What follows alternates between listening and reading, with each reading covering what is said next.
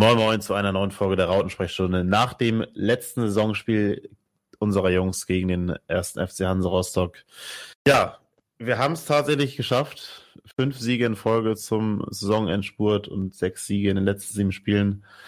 Tommy, hast du schon so ein bisschen verarbeitet, was gestern geschehen ist? Mm, er verarbeitet mittlerweile schon, es hat aber auch wirklich die Zeit gebraucht, ne? Also gestern nach dem Spiel, da, da war ich nicht direkt wieder so bei 100 Prozent, da habe ich meine Weile gebraucht. Ich habe nochmal die ganze Wiederholung angeguckt, ich habe mir die Interviews angesehen, ich habe mir auf Social Media alle Meinungen durchgelesen und so. Ähm, ja, und allgemein einfach für meinen Kopf so ein bisschen länger gebraucht zum Verarbeiten, was da eigentlich passiert ist. Weil natürlich war so Hoffnung im Vorhinein schon, okay, Relegation wird erreicht, das war so das wahrscheinlichste Ziel. Ähm, zweiter Platz ein bisschen utopisch, alles andere wäre leicht enttäuschend gewesen jetzt nach den letzten Spielen. Also eigentlich ist das eingetreten, was man erwartet, da, aber nach diesem Spielverlauf schon wieder dann doch wieder sehr überraschend und nervenaufreibend, muss man sagen. Und du warst ja sogar im Stadion, ne? Jo. Wie war das denn eigentlich so?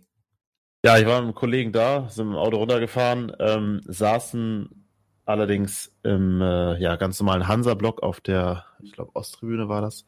Ähm, also hatten keine Gästesteher. Ähm, ja, erstmal zu Beginn, die Choreos waren überragend von sowohl Hansa als auch dem HSV. Ähm, da haben wirklich beide Fangruppierungen richtig Vollgas gegeben. Ähm, ja, ansonsten war der Stadionbesuch eigentlich so, ich sag mal, der, der schlimmste meines Lebens. Ähm, ich will da jetzt auch nicht zu sehr ausholen, weil das, damit könnten wir jetzt eine ganze Folge gründ, äh, äh, ja, füllen. Nur, ich habe auf jeden Fall, und ich habe da schon ein, zwei Kollegen auch nach dem Spiel noch gesprochen, ich habe auf, jeden Fall sehr, sehr großen Hass gespürt von seitens der, der Rostock-Anhänger gegenüber ja, uns HSVern und dabei war ich und mein, mein Kollege und ich komplett neutral gekleidet. Ähm, ja, ich habe mich 90 Minuten lang eigentlich unwohl gefühlt im Stadion, obwohl man nichts gemacht hat. Und, ja, das war nicht schön und von daher werde ich auf jeden Fall nie wieder nach Rostock fahren und wahrscheinlich auch ja nicht in andere Vereine, zu anderen Vereinen in der Region. Ähm, ja, das war war nicht, nicht gut und auch nicht so, wie ein Fußballspiel oder ein Fußballstadionbesuch eigentlich, eigentlich sein sollte. So, und ja, da kam natürlich dann auch der Spielverlauf noch dazu. Der war, war mal wieder so maximal HSV-typisch. Ne? Also in der ersten Halbzeit sind wir uns, glaube ich, bestimmt beide einig. Da ging mal so absolut gar nichts. Ähm, nee. Ja. Ein Einsatz, typisch. keine Laufbereitschaft. Ähm, ja, typisch HSV in der ersten Halbzeit. Ja, also ich dachte mir auch so, wir machen da gerade einfach wieder das, was wir die letzten Jahre immer gemacht haben. Wenn es drauf ankommt, ist leider dann doch irgendwie versemmeln. Ich, ich weiß nicht, ob die Spieler dann selber unsicher waren, ob wieder diese Nervosität reingekickt hat, weil man weiß, jetzt hat man was zu verlieren.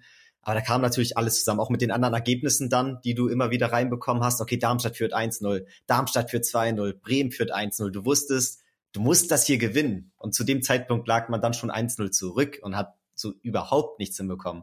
Ich weiß nicht, wie war das denn bei euch? Hattet ihr so, hat man das im Stadion dann live gesehen über die Anzeigetafeln oder hattet ihr da Handy-Live-Ticker, Leute, die da direkt Ansagen gemacht haben, wie es bei der Ja, man wusste natürlich sofort in der zweiten Minute, dass Darmstadt schon geführt hat. So, das war ja klar. Also das, mein, mein Nachbar hat mir direkt Bescheid gesagt, ähm, dass Darmstadt seinen Job macht, 2-0 äh, oder 1-0 führen und das 2-0 kam dann ja auch relativ schnell danach sogar und das 3-0 auch. Mhm. Ähm, ja, das wusste man. Und Bremen hatte ja auch relativ früh getroffen. Und ja, bei uns kam dann das 0-1 und da hast du schon so gedacht, so, oh fuck, ey. So wie das Spiel jetzt läuft. Ähm, und wir hatten ja auch einfach keinen Zugriff. Da hat man sich schon wieder ausgemalt, was wohl abgeht, wenn das jetzt so weitergeht. Und ja, es war auch in der ersten Halbzeit eine, wie ich fand, gerade noch mit der Stimmung im Stadion, die Hansa-Fans haben wirklich absolut Vollgas gegeben. Ähm, zumindest ja so 60 Minuten lang.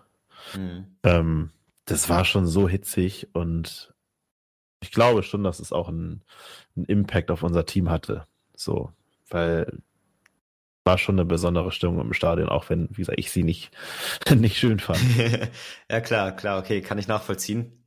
hat man über den Fernsehbildschirm jetzt nicht so krass wahrgenommen, ich zumindest nicht, aber für die Spieler vor Ort ist es natürlich nochmal was ganz anderes und war natürlich auch ein wahnsinnig wichtiges Spiel und irgendwie war das ja jetzt auch gar nicht so selten der Fall, dass wir nicht so gut starten, die Spiele, hatte ich das Gefühl, also jetzt auch insgesamt gesehen, natürlich auch eine Stärke, schlecht anzufangen, in der zweiten Halbzeit dann irgendwie zurückzukommen und ähm, sich nochmal zu verbessern, aber irgendwie habe ich das Gefühl, zumindest jetzt gerade vom Kopf her, dass ähm, die letzten Spiele oft nicht so souverän gestartet sind und man lange gebraucht hat, um reinzukommen.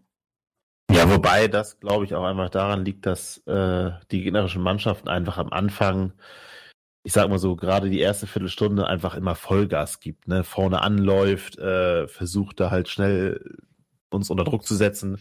Und das kann man einfach keine 90 Minuten lang durchhalten. So, und deswegen ist es meiner Meinung nach so, dass es vor allen Dingen auch daran liegt, klar kann man das besser lösen, aber es ist irgendwo normal, wenn eine, die gegnerische Mannschaft dich komplett anläuft. Entweder hast du halt die Klasse und spielst es dann komplett aus, so, und nutzt das, weil dadurch ergeben sich natürlich auch Räume. Mhm. Ähm, oder es läuft halt nicht so. Und in dem Spiel, wo es um so viel geht, bist du wahrscheinlich dann immer noch mal so ein bisschen verhaltener, gehst vielleicht nicht das ganz große Risiko ein. Ja, und dann entstehen halt solche Spielsituationen wie, wie jetzt in der ersten Halbzeit. Und ja, grundsätzlich ja, weiß ich jetzt nicht, ob das so ist, dass wir immer so schlecht starten. Natürlich hin und wieder mal in den Rückstand geraten, ne, was gerade in der zweiten Liga ja total undankbar ist einfach. Aber ja, gestern war Rostock auch einfach am Anfang, waren einfach gut. Mhm. Ja, wenn man jetzt so direkt zurückblickt, Hannover war ja zum Beispiel ein verhältnismäßig guter Start dann so, zumindest wie die Tore gefallen sind, aber so rein vom Gefühl her hatte ich das gerade irgendwie so ein bisschen im Kopf. Aber ich weiß auf jeden Fall, was du meinst, weil auch ich hatte das Gefühl, dass zum Ende hin man Hansa Rostock dann doch deutlich angemerkt hat, dass die kaputt sind und dass sie das nicht so halten konnten, wie sie es in der ersten Halbzeit noch durchgezogen haben, was uns natürlich auch irgendwo zugute kam. Ja. ja. Aber wir können ja noch mal konkret aus 1-0 eingehen. Wie hast du das wahrgenommen aus dem ich Stadion? Würd, ich würde vorher noch mal ein, ein Lob an mich selbst ausrichten. okay. Nämlich, wenn man auf die Startaufstellung guckt, Oh, okay, da, se ja. da, sehen wir, dass Joscha Wagnumann, also gut, jetzt nicht, aber in der Ingame-Aufstellung sehen wir, dass Joscha Wagnumann tatsächlich auf dem linken Flügel gestartet ist. Ja, wenn du dich, wenn, wenn du dich erinnerst, habe ich äh, habe ich in meiner äh, Aufstellung, zwar habe ich gesagt, dass er Kittel rausnehmen könnte dafür, aber ich habe gesagt, ich würde Joscha Wagner auf den linken Flügel einsetzen. Und vielleicht äh, hört ja Tim Walder den Podcast. Wer weiß das schon. Mhm. Oder hat sich die Inspiration daher genommen. Aber ja, habe ich mich gefreut, als ich das gesehen habe, weil ja. Nee, fand ich auch sehr cool. Fand ich auch sehr cool. Vor allem, ich meine, natürlich kam das jetzt auch aufgrund eines negativen Aspekts, da sich Suonen verletzt hat, leider. So ja, gut, eine relativ aber, heftige Verletzung. Aber wir haben ja letztendlich darüber gesprochen, was die möglichen Ersatzoptionen sind, ne? Mhm. Da war da so denn schon verletzt? Zu den Zeitpunkt ging es da nicht noch darum, ob Muheim wieder reinkommt oder ob Wagnumann bleibt oder ich glaube, da war so noch gar kein Faktor, als wir diskutiert hatten. Ist das so? Tatsächlich? Ich bin mir aber gerade nicht sicher. Ja, es kann, kann sein, ja. Auf jeden Fall, ja, das war erstmal so ein bisschen schade natürlich jetzt mit Sunens Verletzung, falls wir sie nicht schon in der letzten Folge angesprochen hatten. Ähm, Nee, aber hat mich auch sehr gefreut vor dem Spiel, weil ich das dann jetzt auch vor allem nach dieser Verletzung als beste Option gesehen hätte. Wagnermann vor allem durch die positiven Ansätze die letzten Spiele überzeugt.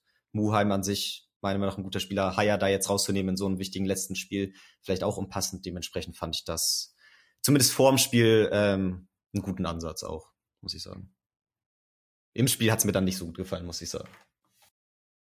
Nee, Joscha wirkte wirkte nicht ganz so eingebunden in die Offensive. Das hat nicht so, aber ge generell die ganze linke Seite war nicht ganz so, nicht ganz so aktiv. Also gerade mit, mit Kittel, Wagnermann und Muheim. Ah, irgendwie, da hat so die Balance so ein bisschen gefehlt für mich, obwohl ich eigentlich gedacht habe, dass du, wenn du mit Wagnermann und Muheim auf der linken Seite spielst, äh, da, da erstmal vor allem defensiv gut aufgestellt bist, so, ne? Aber ja. wir haben viele, viele Zweikämpfe verloren, gerade in der Anfangsphase. Ähm, und es ging aus meiner Sicht auch sehr, sehr einfach. Also ein langer Ball raus auf John Verhoog, ähm, der ein unangenehmer Stürmer ist. Das weiß man auch, dass das ein verdammt unangenehmer Stürmer ist. Ähm, ja, und dann verlierst du die zweiten Bälle, die einfach immer wieder, und das zeigt sich eigentlich in jedem Fußballspiel, wer die zweiten Bälle gewinnt, der geht meistens auch als Sieger vom Platz. Und die haben wir in der ersten Halbzeit halt fast nie gewonnen. Ne? Also für mich immer so ein, so ein relativ ähnliches Schema, langer Ball raus, zweiten Ball verloren. Und dann waren wir irgendwie relativ offen hinten und so ist auch das, ja, das 1-0 entstanden über die linke Seite, wo man dann auch wieder merkt, dass wir, wenn wir offen stehen, auch aus meiner Sicht starke äh, Tempoprobleme haben. Ne? Ja. Wenn man sich jetzt mal Schonlau anguckt, ein Vuskovic, ein Haier, ähm, die sind alle, ich sag mal, wenn du einen, gegen einen Offensivspieler hast, der ein, ein gutes Tempo drauf hat, alle unterlegen. Ja. So, dann wird's halt einfach brandgefährlich in solchen Aktionen. Und so ist dann auch das 1-0 entstanden, wo dann, ja, erst einer vorbeirutscht und dann der Nico Neid, weißt du so, Nico, Nico Neidhardt nur noch einschieben muss. Ähm, ja, da waren wir einfach exposed hinten. Ja, ja, das mit dem Tempo ist mir auch aufgefallen. Vor allem bei Schonlau und Haier und vor allem die letzten Spiele. Also irgendwie kam jetzt immer öfter die Situation, wo man halt wirklich in die, so, in die Lage gerät, dass man ausgekontert wird und halt sehr offensiv steht auch. Und Haier ist gerade für einen Außenverteidiger verhältnismäßig langsam. Und Schonlau, ich liebe den Typen, ich finde den echt ein Top-Kapitän, aber so tempotechnisch ist das echt schwierig. Vor allem, wenn man potenziell Hoffnung erste Liga vielleicht nächste Saison sieht ähm, obwohl ich prinzipiell die beiden Innenverteidiger so die stabilste Position finde in unserem Kader fast schon somit, ja, ist das teilweise dann trotzdem gerade geschwindigkeitsmäßig schwierig ähm, in der potenziellen ersten Liga. Ja, jetzt muss man natürlich auch immer gucken, was man so bekommen kann. Ne? Ich meine, Schonlau hat eine super Saison gespielt. Ja, der hat auch jetzt zwei wichtige Buden wieder gemacht und ein Innenverteidiger, der schnell ist und gut Fußball spielen kann und äh, Führungsqualität hat, der kostet halt auch ein bisschen Kohle, ne? Den kriegst halt nicht so leicht. Und deswegen musst du halt, gerade wenn du HSV bist, irgendwo Abstriche machen.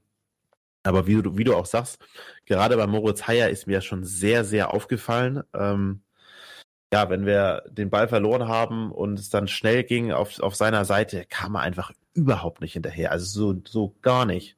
Ja. Ähm, und das ist schon sowas, wo ich sage, und ich bin grundsätzlich ein Fan von, von Moritz Heyer, weil er einfach so äh, vielseitig einsetzbar ist und ich finde ihn auch für jede Fußballmannschaft eine absolute Bereicherung, weil er einfach so vielseitig ist und du kannst ihn auf jeder Position einsetzen und kannst dich einfach auf eine grundsolide Leistung verlassen.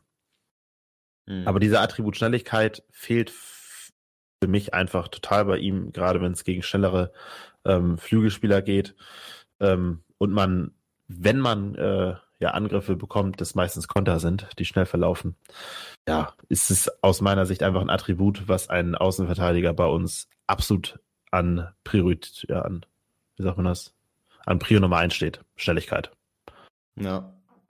So, weil du diese schnellen, schnellen Vorstöße einfach verhindern musst und das kannst du nur bedingt mit auch gutem Stellungsspiel und Erfahrung machen. Mhm.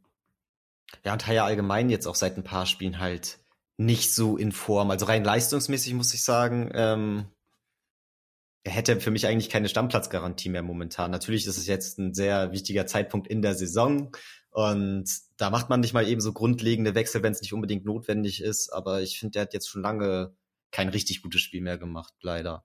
Obwohl ich ihn, wie gesagt, auch mega mag. Ich glaube auch, wie du schon meinst, diese Rechtsverteidigerposition jetzt so auch wie sich unser Spielstil und allgemein die Gegner, wie sie spielen, die letzten Spieltage entwickelt hat, liegt ihm einfach nicht so und so grundlegend hatte mir dann doch im Mittelfeld meistens insgesamt doch besser ge gefallen und er konnte seine Vorzüge auch besser zum Vorschein bringen, meiner Meinung nach. Ja, glaube ich ähnlich. Und äh, vielleicht ist es auch so, dass wir vom System her nicht mehr ganz so krass rotieren wie am Anfang. Das kann jetzt auch nur meine Wahrnehmung sein, aber für mich wirkt es so, dass wir nicht mehr so wild spielen, ne? wie, wie, wie am Anfang, dass man da schon ein bisschen schaut, hey, bleibt auf eurer Position, auf ein bisschen auf Kompaktheit achtet. Dann ist die, dann bleibt so eine Rechtsverteidigerposition halt schon eine sehr, sehr stumpfe Position. Ne? Du läufst halt dann irgendwie die Außenlinie rauf und runter, äh, ja, machst Einwürfe, Flanken, ähm, und im Mittelfeld kann er natürlich mit seiner Spielintelligenz viel mehr glänzen als auf der Rechtsverteidigerposition. Von daher, ja, aber im Mittelfeld sind die Leute eigentlich gesetzt. Ähm, ja, stimmt natürlich. Zumindest Beffert und Reis und eigentlich Suhonen. Deswegen war da jetzt auch kein, kein Platz für ihn in der letzten Zeit. Aber wie du auch sagst, für mich in den letzten Wochen ja nicht, nicht der Haier, den der, der sein kann. So.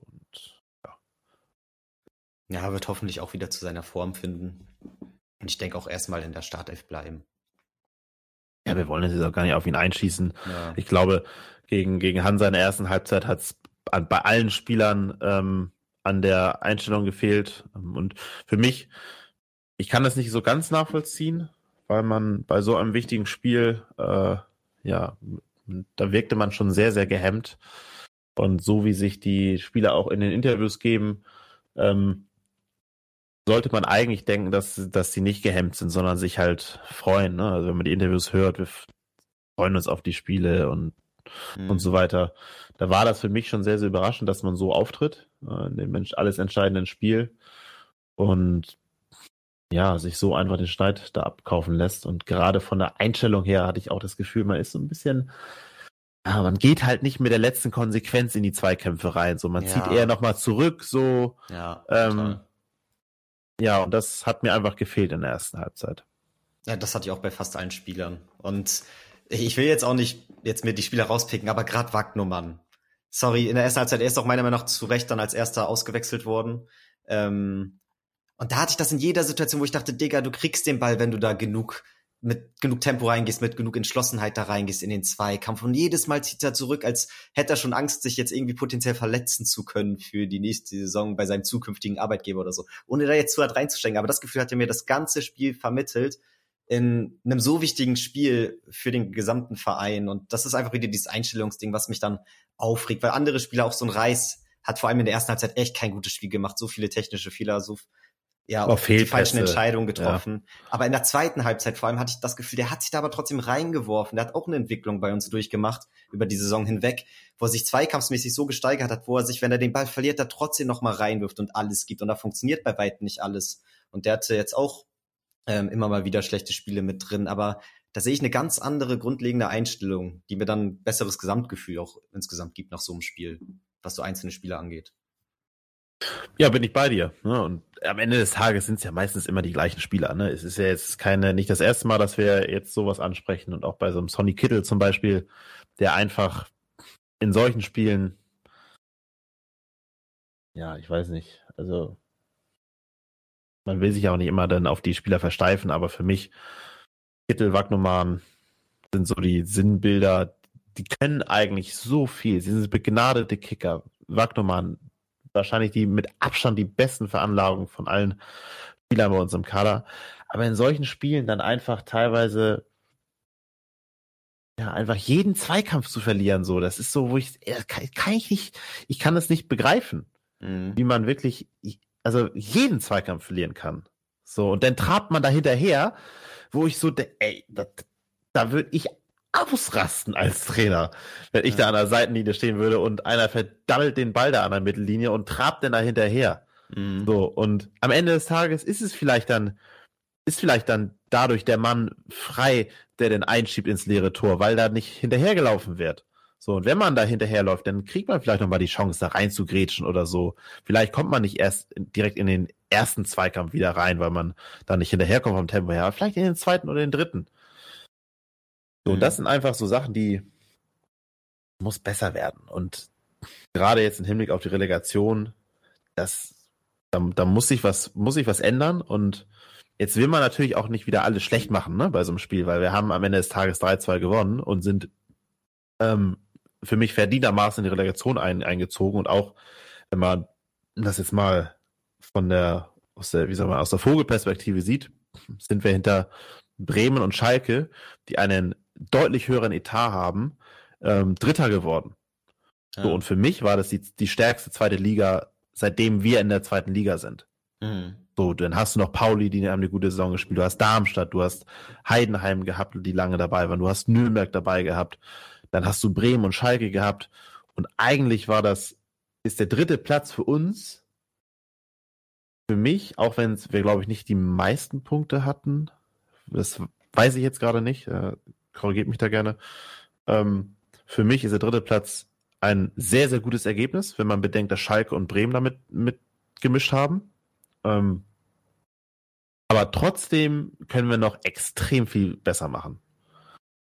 So. Ja, das ja. stimmt. Das stimmt. Aber um da auch so ähm, meine positive Note noch reinzubringen, jetzt nach dieser ganzen Krieg, das muss ich halt auch nochmal anmerken, dass es einfach so, ja, so eine schöne Abwechslung ist im Vergleich zu den letzten Jahren, wo wir solche Spiele halt wirklich verloren hätten. Es hat am Anfang sich eigentlich schon abgezeichnet, dass wir es hier verlieren und wir dann am Ende wieder Vierter werden, so wie die letzten Jahre schon hintereinander. Aber irgendwas ist diese Saison anders und das war auch schon die letzten Spiele oft so, dass wir am Ende dann halt doch die Spiele gedreht bekommen ähm, oder irgendwie dann in den entscheidenden Momenten, diese Saison zumindest, am Ende dann doch die Punkte geholt haben. Ich meine, das ist jetzt der fünfte Sieg in Folge in der Liga. Gab es in der zweiten Liga noch gar nicht so, seitdem wir abgestiegen sind. Ähm, sowas von, das, überhaupt noch in diese Relegation zu kommen, wenn du dir da Statistiken angeguckt hast vor fünf, sechs Spieltagen, was da teilweise ausgesagt wurde, dass wir schon weg vom Fenster waren, dass irgendwie 0,5 Prozent überhaupt noch den dritten Platz zu erreichen und so weiter und so fort, was da irgendwie ausgerechnet wurde. Also das sind alles so Momente, die mir einfach so Zuversicht geben für die Gesamtentwicklung auch einfach. Abseits von diesen spielerischen Schwächen, die immer noch teilweise da sind, so rein von der Mentalität her, dann doch insgesamt gesehen, ähm, ja, bin ich dann doch positiv begeistert so. Auf jeden Fall. Klar, sonst würden wir ja auch die Spiele nicht gewinnen. So, auch das sind jetzt ja auch nicht immer die allerbesten Spiele gewesen, ne? aber halt schon Charakterproben und wir haben sie bestanden. Ne? Trotzdem gibt's einfach immer noch viel äh, Besserungspotenzial und das ist ja irgendwo auch schön, wenn du jetzt nicht das Gefühl hast, du spielst hier komplett am Limit und eigentlich ist das absolute Maximum hier rausgeholt. Mhm. So kannst eher sagen, hey, wir haben jetzt hier fünf, fünf Spiele am äh, fünf Spiele in Folge gewonnen, aber haben trotzdem noch relativ viel zu kritisieren ist ja eigentlich irgendwo auch was Schönes, so zu sagen zu können, hey, wer gewinnt hier jedes Spiel, aber trotzdem haben wir noch total viel Verbesserungspotenzial, weil es zeigt ja eigentlich, wo man auch hinkommen könnte, wenn man äh, ja mal das A-Game über 90 Minuten lang auspackt. Ja, das ist jetzt nicht so das, das Beste vom, was jemals für uns möglich wäre, vom Kader her, von den Qualitäten her und so, maximal dritter Platz wäre und vielleicht mit ganz viel Biegen und Krampf aufsteigen, sondern man weiß, okay, ich weiß, was du meinst. Also dass es auch dann in der ersten Liga noch weitergehen könnte und so weiter und so fort. Ich verstehe den Ansatz, ja. Finde ich auch eigentlich gut. Ich ja, ich tue mich, tu mich auch immer schwer, fairerweise eine Zweitligamannschaft ähm, zu vergleichen mit dem Erstliga-Fußball, weil halt bei jeder Mannschaft, die aufsteigt, passiert immer kadertechnisch extrem viel. Hast mehr Etat, ähm, du hast ganz andere Möglichkeiten, Spieler zu bekommen als in der zweiten Liga. Deswegen gibt ja auch immer die Leute, die dann schreiben, oh, mit der Leistung würden wir in der ersten Liga gar keine Chance haben. Äh, Gibt es ja zuhauf. Finde ich, kann man so immer nicht sagen, weil in der äh, ja, Zeit zwischen oder bevor, dann die erste Liga startet, passiert schon im Kadertechnisch normalerweise immer recht viel. So, du kriegst mehr Geld von Sponsoren. Das setzt einfach viel mehr frei, viel mehr Möglichkeiten. Und deswegen immer abwarten, was passiert. Ähm, nicht zu früh da urteilen, aber grundsätzlich ist auf jeden Fall immer noch ein riesiges Potenzial da. Und ja, das war jetzt mal so ein kleiner Exkurs hier. Ne? Lass uns mal wieder, gerne mal wieder so richtig ins Spiel einsteigen. Ja. In der, in der Halbzeit muss es ja geknallt haben irgendwie, ne? Also es wurde ja auch, glaube ich, in Interviews so gesagt, dass da, äh, dass es da auch ja, harte Worte gefallen sind. Meiner Meinung nach auch zu Recht. Ähm, und dann gab es auch eigentlich das, was wir uns erhofft hatten. Ne? Ein schnelles, gegen, schnelles, ja, gegen, nicht Gegentor, sondern ein schnelles Ausgleichstor. Ähm, kurz nach Wiederanpfiff machte es wer auch sonst und mal wieder mit dem Kopf Robert Bobby Glatzel. Ähm, steht richtig nach einer, wie ich fand, sehr, sehr schönen Flanke von Mario Vuskovic, nachdem es viele Flankenversuche gab, die nicht so gut waren von Außenverteidiger und hm. unseren Flügelstürmern. Macht's der Innenverteidiger. Ja. Wir wissen einfach, einen extrem feinen Fuß hat. Ähm, schön auf, auf dem zweiten Pfosten, auch so un, unangenehm äh, in die Zone, wo der Ball kam und Robert Glatzel mustergültig erst auf den Boden gekopft, dann ins Tor. Nichts zu halten für den Keeper äh, von, von Rostock, für äh, Kolke. Und ja, unglaublich wichtiger äh, Ausgleichstreffer zu dem Zeitpunkt. Extrem wichtig. Da ist natürlich viel Last abgefallen in einer gewissen Form, weil man wusste, okay, jetzt ist es nur noch dieses eine Tor, was fehlt. Man hat jetzt noch genug Zeit und man kann ja jetzt auch so eine, ja, so dieses Momentum aufnehmen und nach vorne pirschen und jetzt irgendwie Rostock da noch eine, fast eine gesamte Halbzeit beackern. Das fand ich auch erstmal wahnsinnig positiv. Obwohl ich da auch nochmal negativ anmerken muss, zumindest so aus, ja, wieder aus Sicht eines Fernsehzuschauers in dem Fall. Ähm, ja, dass dann die ASV-Fans im Gästeblock da Pyro gezündet haben und so fand ich in dem Zusammenhang dann eigentlich ein bisschen unnötig. Also ich bin da persönlich nicht so der Fan von, es wird auch Tempo aus dem Spiel genommen, es muss erstmal pausiert werden, es kostet wieder Geld für den Verein und so. Ich bin da, ja, weiß ich bin nicht. Bin ich zu einer Prozent bei dir. So, grundsätzlich ist es nicht äh, schön zu reden. Von mir aus fackelt das einmal am Anfang des Spiels ab.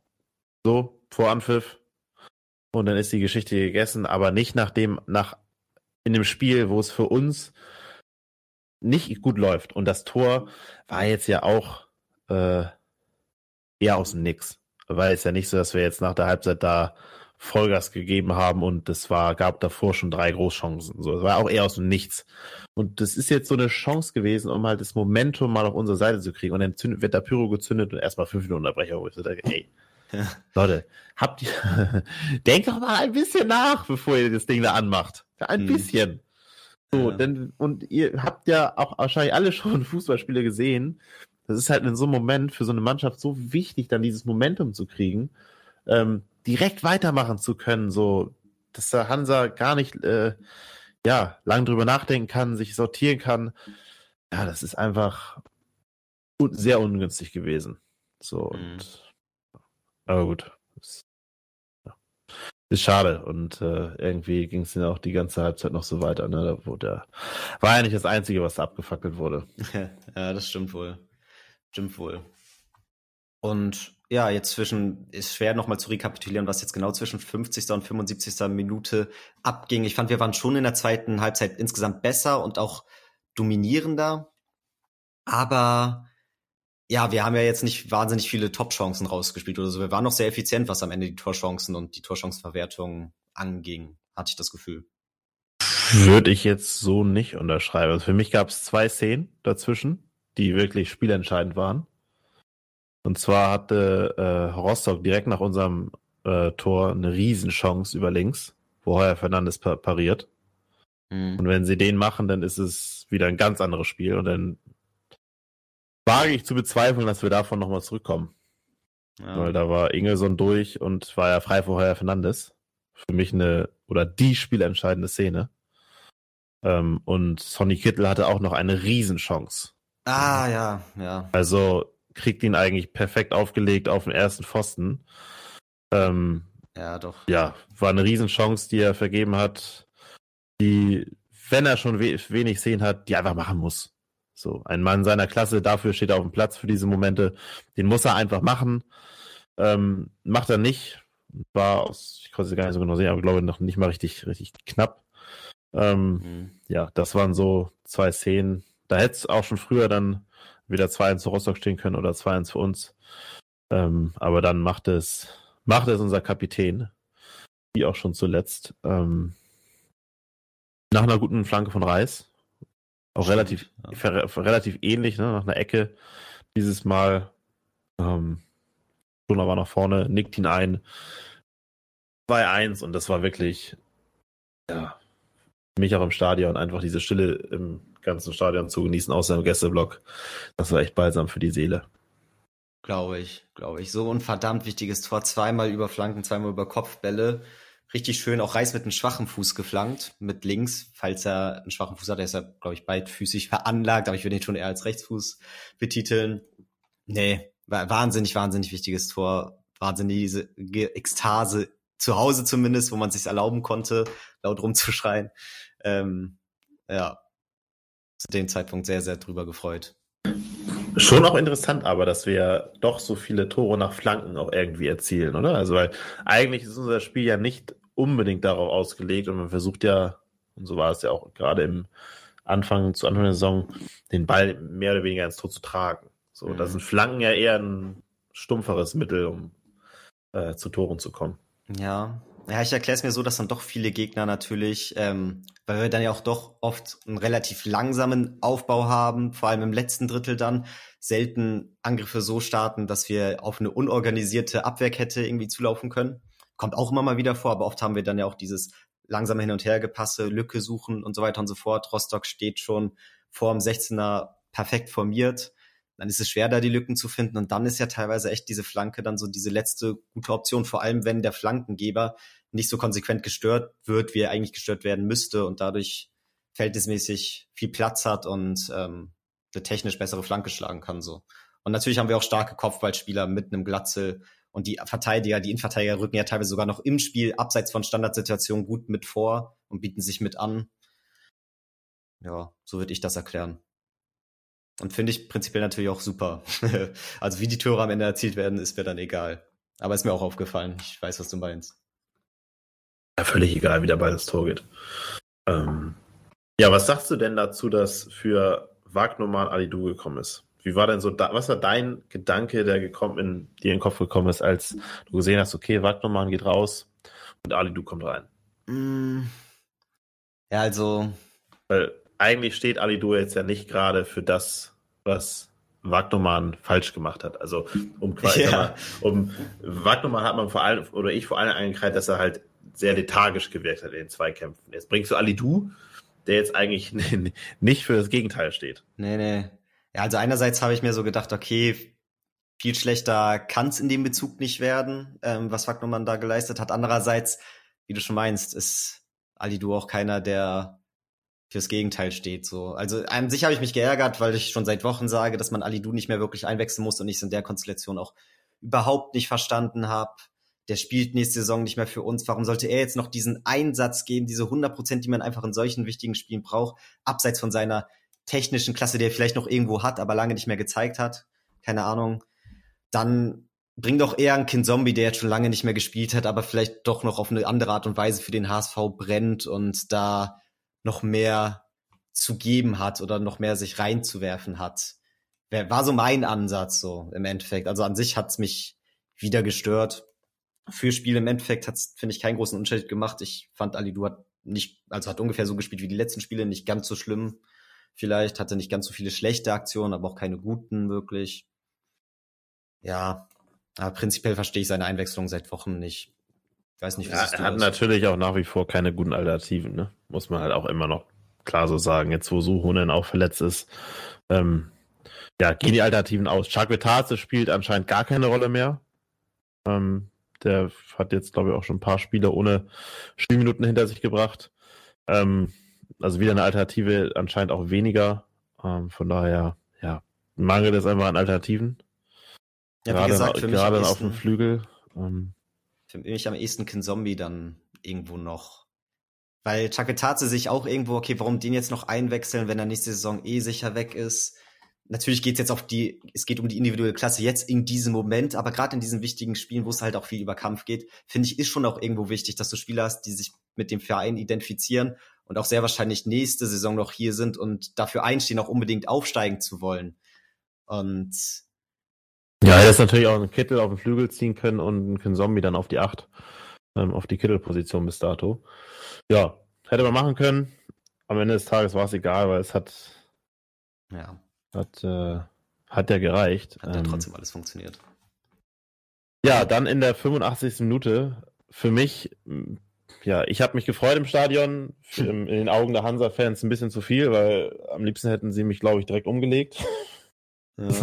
so war zumindest mein Gefühl beim 3-1, aber bei dieser Bude konnte ich einfach nicht anders, als zumindest ein bisschen aufzuspringen, äh, ohne da jetzt da irgendwie auszurasten. Äh, es war einfach ein so Brustlöser und ein unglaublich schönes Tor, was Mikkel Kaufmann da in der 85 Minute erzielt hat. Schön reingeschlänzt nach einer guten Körpertäuschung. Ähm, ja, das 3-1 wunderschön und am Ende des Tages wurde er auch zum Man of the Match gewählt von den HSV-Fans, was mich für ihn persönlich auch richtig freut, weil ich finde, er hat eine Entwicklung gemacht nach seinem äh, ja, Tit-Tat, dass er da zu spät gekommen ist beim Training. Ähm, hat sich für ihn total gefreut und auch, dass er in dieser Saison jetzt nochmal ja, so einen wichtigen Treffer erzielt, tut ihm, glaube ich, auch richtig gut und ich glaube, jeder hat sich für ihn gefreut. Auf jeden Fall, auf jeden Fall. Er hatte viele Abseitstore, er hatte viele auch nicht so erfolgreiche Spiele, wurde dann auch von uns unter anderem kritisiert ähm, vor einigen Spieltagen, wo dann wirklich mal so auch die Sache war, okay, Digga, du spielst hier echt eine Weile, hast immer noch kein Tor erzielt, hast jetzt noch nicht so viel geleistet. Aber ich finde vor allem seitdem hat er mir immer besser gefallen und war auch ein Spieler, wo ich die Einwechslung ähm, gefordert hatte, bevor er dann reinkam, weil ich mir auch wirklich so dachte, mit seinem Anlaufen, ich glaube, das tut auch Glatzel gut, weil ich bei Glatzel abseits seines Tores in diesem Spiel auch oft das Gefühl hatte, ah, der hat schwer, sich Räume zu schaffen, der klebte immer viel an seinen Gegenspielern, kam nicht so oft in gefährliche Situationen im 16er. Und so ein Kaufmann daneben an tut ihn da halt auch wahnsinnig gut, der nochmal zusätzlich arbeitet, der vielleicht nicht immer selber in die gefährlichen Situationen kommt, aber dafür Räume für Glatzel auch schafft. Und dass er dann hier in dieser Situation das sogar selber so perfekt macht, mit einem Schuss, den wir so in der Form von ihm auch noch nicht gesehen hatten und gewohnt waren, das ja, fand ich einfach mega geil. So aus dem Stand fast schon, den da so reinzuschlänzen zu so einem wichtigen Tor, wo du danach eigentlich weißt, okay, das muss es jetzt hoffentlich gewesen sein, ähm, war perfekt. Ja, und für mich auch einfach, wie gesagt, balsam für die Seele, weil die Rostocker Fans wirklich sehr, sehr vorlaut schon auch in der Halbzeit gesungen haben. Nie mehr erste Liga, HSV und alle, also wirklich alles, was es da, was da schon mal gegen uns gesungen wurde, haben die Rostocker Fans aufgenommen und gesungen. Und ich habe mir nur gedacht, ja, gerade läuft das Spiel echt scheiße, aber lasst uns einfach mal abwarten. Das geht hier immer 90 Minuten und am Ende des Tages kommt der Hochmut meistens vor dem Fall. Mhm. Und das war in diesem Moment, in diesem Spiel wieder so. Hat mich extrem gefreut. Die Jungs in, im Gästeblock haben es dann auch äh, direkt schön gekontert in der 88. Minute, als irgendwann dann Berlin, Berlin, wir fahren nach Berlin, äh, ja, gesungen haben. Das ging runter wie Öl und auch irgendwo ein bisschen witzig. Ähm, ja, dass wir jetzt doch noch nach Berlin fahren. Ähm, aber der HSV wäre nicht der HSV, wenn wir es nicht nochmal spannend gemacht hätten.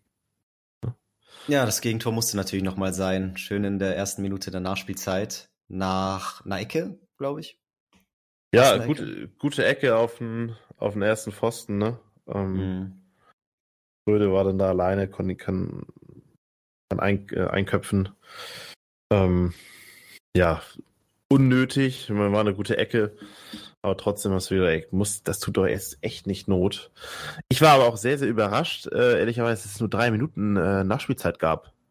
Ja, also wegen der Pyro-Aktion nach unserem da hat, Tor. Ne? Ja, hat sich auch der Trainer von äh, Hansa Rostock in der Pressekonferenz nach dem Spiel drüber, ja, jetzt nicht aufgeregt, aber schon äh, unverständlich gezeigt, weil auch für mich, äh, ich hätte da eigentlich mit sechs, sieben Minuten ge gerechnet, weil es gab Auswechslung, Verletzung, äh, Pyro. Vier Tore. Ja, vier Tore. So, wie gesagt, drei Minuten für mich total unverständlich. Ich habe es natürlich dankend angenommen, weil die auch, glaube ich, ich habe ja die Uhr nicht gestoppt im Stadion, aber vom Gefühl her sehr, sehr pünktlich abgepfiffen wurden. Ja, war so. Sodass, sodass man da nicht, noch nicht mehr lange zittern musste. Aber das hat mich schon, schon gewundert. Und mich würde man echt mal interessieren, wie so eine Nachspielzeit zustande kommt. Also wer, wer das festlegt, so sitzt da jemand mit der Stoppuhr, ähm, wie, wie setzt sich eine Nachspielzeit zusammen? Würde mich aber mal echt mal brennend interessieren, weil die drei Minuten für mich sehr, sehr unverständlich waren. Aber egal, wir haben es geschafft.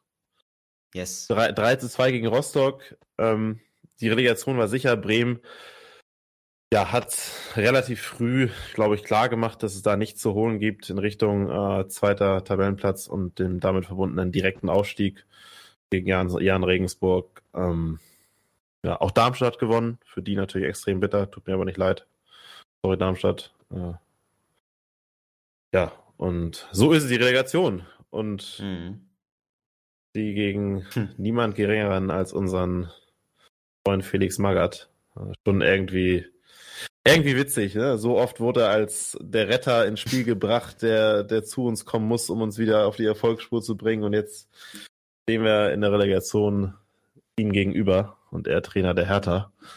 Ja, was sagst du zum, zum Los? Wir haben ja in der letzten, was heißt also, was heißt Los? Wir haben in der letzten Folge auch schon so ein bisschen darüber geredet. Mhm. Jetzt ist es Hertha geworden, auch in einer dramatischen Art und Weise. Also was da auch in der Konferenz wieder am Samstag abging, mhm. war ja unerklärlich, dass Stuttgart da dann so spät das noch macht und Hertha dann auch das Spiel verliert. Ja. Ja, total. Das ist, das ist Fußball und was sagst du zum, zu unserem Gegner? Ja, also wenn es jetzt wirklich um den Vergleich gegen Stuttgart-Hertha muss ich sagen, dass ich doch ganz froh bin, dass es Hertha geworden ist, dass ich mir gegen Hertha dann doch mehr Chancen ausrechne, so, auch wie der letzte Spieltag wieder gelaufen ist. Ja, habe ich da bei Stuttgart irgendwie noch ein bisschen mehr gesehen. Dieser letzte Wille, dieses, wenn es drauf ankommt, ist zu zeigen. Das haben sie halt da jetzt nochmal beim letzten Spieltag bewiesen, haben da noch gewonnen. Und genau sowas braucht man ja auch in der Relegation. Nochmal da alles geben in der letzten Minute der Nachspielzeit, da irgendwie nochmal den Ball irgendwie reingeköpft bekommen. Ähm, ja, und allgemein auch von der Leistung her über die gesamte Saison hinweg wurde auch oft gesagt, sehe ich da Stuttgart eigentlich ein bisschen stärker, aber ich habe trotzdem, ich will nicht sagen Angst, aber wahnsinnig viel Respekt vor Berlin. Die hatten eine sehr schlechte Saison, aber prinzipiell haben die keinen schlechten Kader. Die hat jetzt lange nicht die Leistung so abrufen können, wie sie es eigentlich können müssten, aufgrund des Etats, aufgrund der Qualität einzelner Spieler so. Von der Teamzusammenstellung passt da vieles nicht. Aber prinzipiell, wenn die da wirklich ein gutes Spiel haben, wenn die da alles geben, wenn die sich da zusammenraufen, dann ist das ein ganz, ganz, ganz schwieriger Gegner und allgemein Relegation als Zweitligist ist immer unangenehm. Deswegen, ja, prinzipiell bin ich schon zufrieden für das, was die Möglichkeiten waren, so, aber ist jetzt auch nicht so, dass ich denke, easy, Relegation, let's do it. Weißt du? Also Relegation ist immer ein unangenehmes Thema bei mir so. Gerade aufgrund, was wir da so durchgemacht haben im letzten Jahr. Ja, aber wir können doch Relegation eigentlich. Ja, aber halt aus der anderen Richtung so, ne? Und angenehm waren die Spiele trotzdem nie zum Angucken, auch wenn es am Ende dann immer gereicht hat.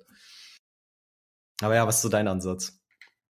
Ja, ich bin also erstmal so, was den Gegner angeht, bin ich völlig bei dir. Bin ich auch eher froh, dass es härter ist, weil die haben jetzt auch drei Matchbälle in Folge ver vergeben.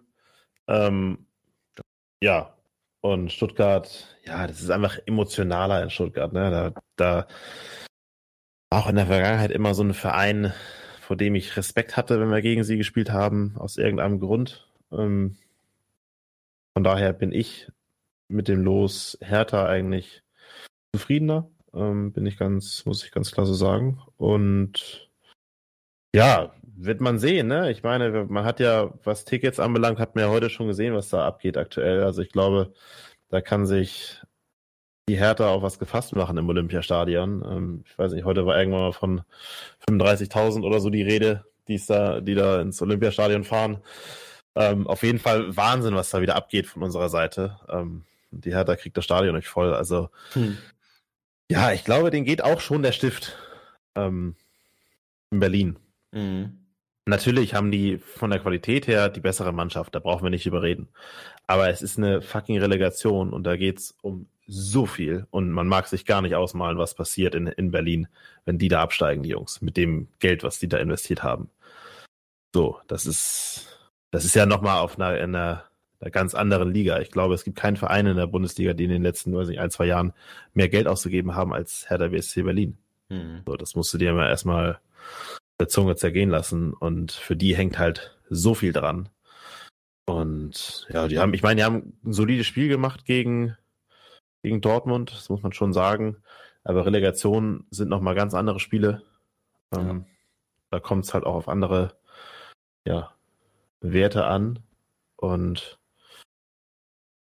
ja, ich, man kann nur hoffen, dass es irgendwie, dass wir in, in Berlin ein gutes Spiel machen es ist halt das Ungewisse so. Du kannst, das ist was ganz anderes als jetzt Zweitliga-Fußball. Hoffnung machen mir natürlich, macht mir natürlich ein Spiel wie gegen Köln, wo wir sehr gut ausgesehen haben.